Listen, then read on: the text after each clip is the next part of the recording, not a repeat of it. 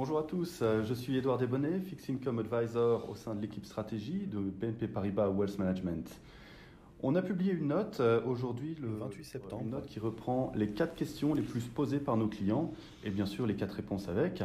Donc cette note est disponible sur Internet et aussi sur l'app de BNP Paribas Wealth of, euh, Voice of Wealth. Pardon.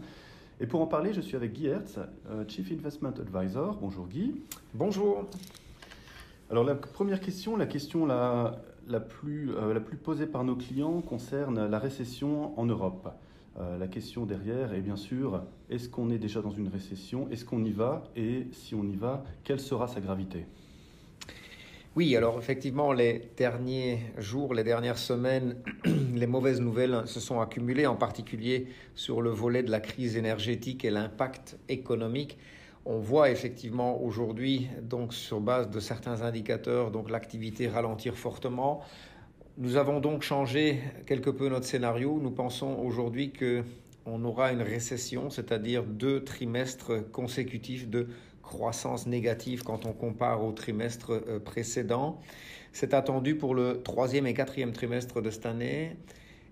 En 2023, le premier trimestre sera probablement encore proche de zéro en termes de croissance, mais après, on verra une accélération de la croissance quand on sortira de cette incertitude liée en particulier à l'énergie et aux conséquences euh, économiques. Donc, pour l'année, donc, on, voit euh, pour cette année 2,8 de croissance mais après, évidemment, en, en 2023, seulement 0,3 et en 2024 une légère accélération vers 1,5% donc de croissance et croissance réelle donc pour l'eurozone. La deuxième question est évidemment très très d'actualité en ce moment, donc c'est la question sur l'inflation. Euh, on voit qu'elle accélère partout dans le monde. En, août, euh, aux États-Unis, on atteint 9,1% annualisé. En Europe, 8,3%.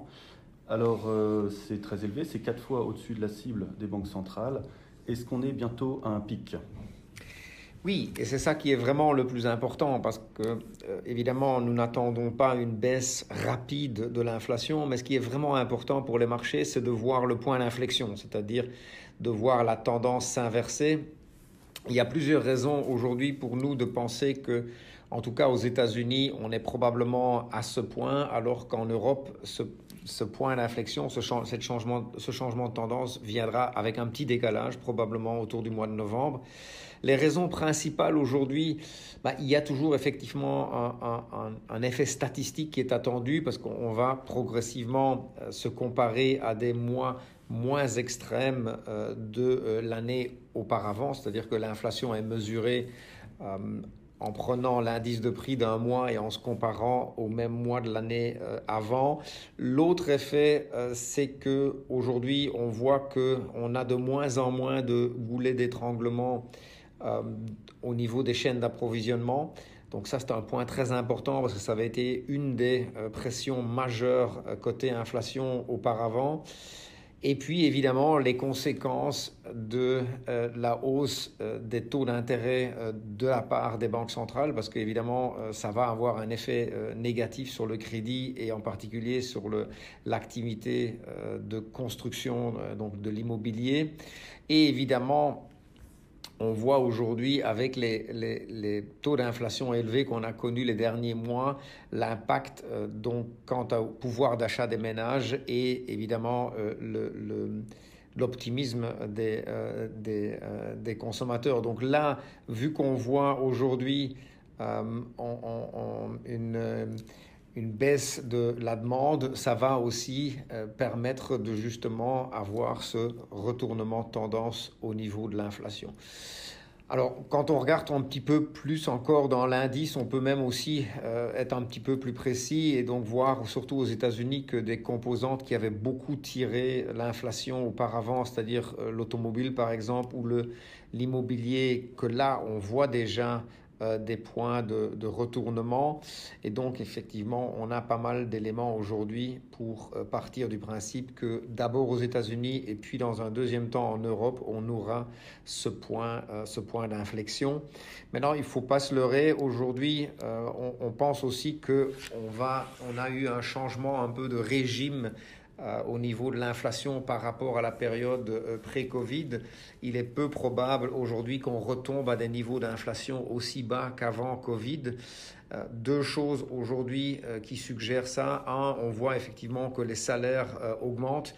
Euh, ça, ça devrait de manière plus structurelle euh, empêcher l'inflation de rebaisser trop. Et puis, on voit effectivement que la hausse de prix est assez généralisée. Tout ça a aussi tendance à suggérer qu'il est probablement euh, qu'on va probablement rester plutôt autour des 2% une fois que la normalisation se sera terminée et qu'on ne va pas retomber aussi bas que avant Covid. En, termes de chiffres, pour être un peu plus précis, donc aux États-Unis, on devrait voir l'inflation euh, cette année euh, autour des 7,8 et puis l'inflation devrait, enfin, devrait retomber progressivement pour des mois, sur l'année 2023 à 3% et en 2024 à 2,8%. En Europe, le mouvement se fera avec un certain décalage et donc là, on attend euh, à 8,3 d'inflation cette année, 6 en 2023 et 2,4 en 2024. Troisième question, troisième question sur les actions.